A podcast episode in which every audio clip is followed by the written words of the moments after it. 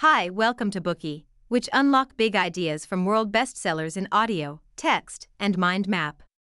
Please download Bookey at Apple Store or Google Play with more features. Get your free mind snack now. Today we will unlock the book, Nickel and Dimed, on Not Getting By in America.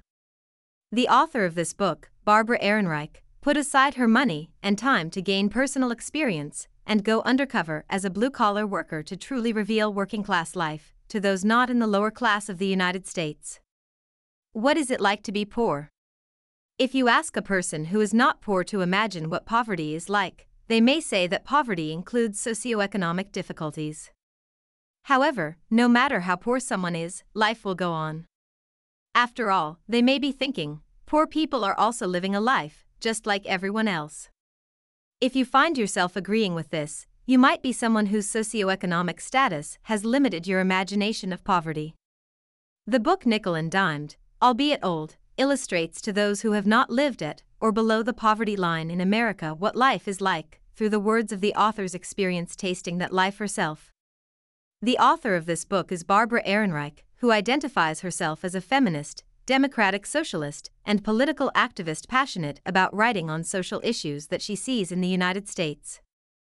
Although she came from a working class family, she earned a PhD in biology and started a career in writing that eventually lifted her out of working in labor intensive jobs. She then decided to temporarily leave her life behind in order to subsequently write and better understand how people make a living on minimum wage, unskilled jobs. She originally intended her work to be a simple newspaper column, but the experience was so vast and affected her so much that she turned it into a memoir.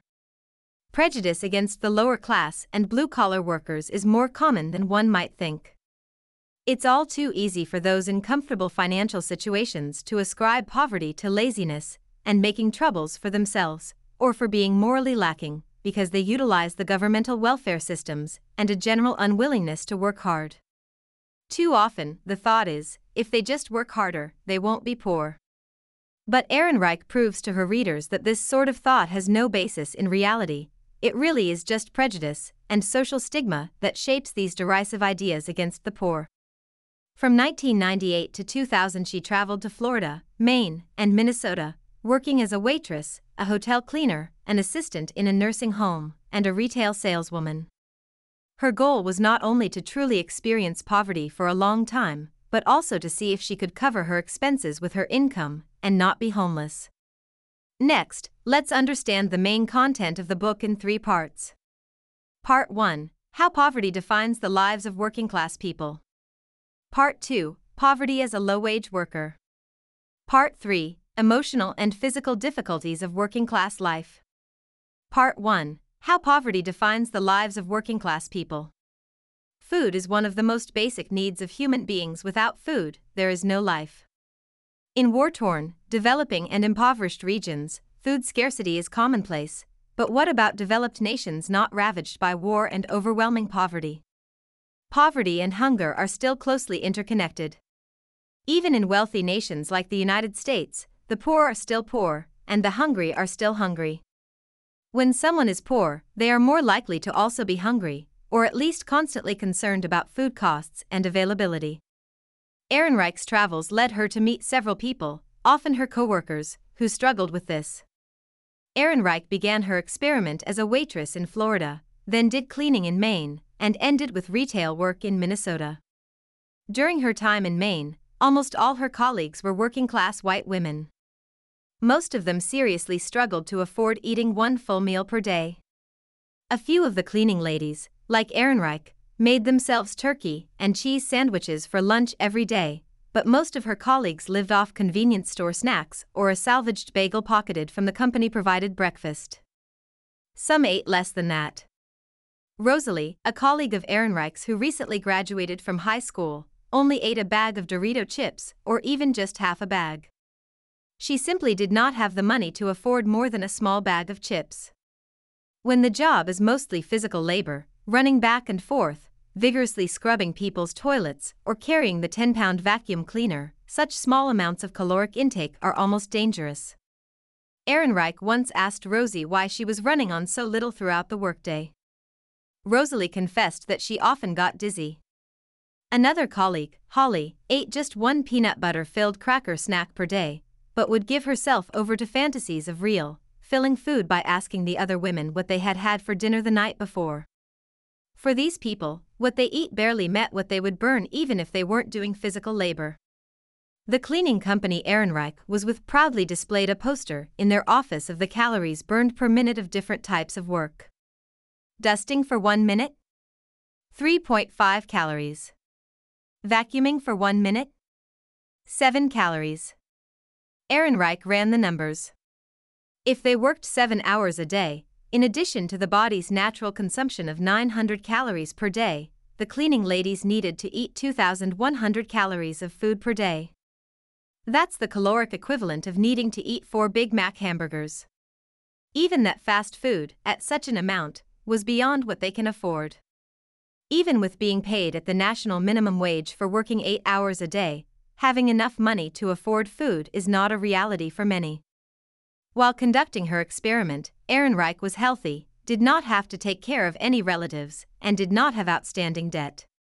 She was, overall, fine, but her coworkers teetered on the edge of homelessness alongside their hunger. Without stable housing, where do poor people live? Well, let's take a look at the situations of some of Ehrenreich's colleagues. The first part of her experiment was down in Florida, relatively near where she actually lived and worked outside of this experience. She worked as a waitress in two very different restaurants. The first was Hearthside, a place she describes as an air conditioned morgue, and the other was Jerry's, a factory that had customers arriving in human waves. At Hearthside, Ehrenreich experienced her first waitressing job since she was a teenager and was trained by a middle aged woman named Gail. On her very first day, Gail tells Ehrenreich about how she had been living out of her truck after her boyfriend was killed while in prison.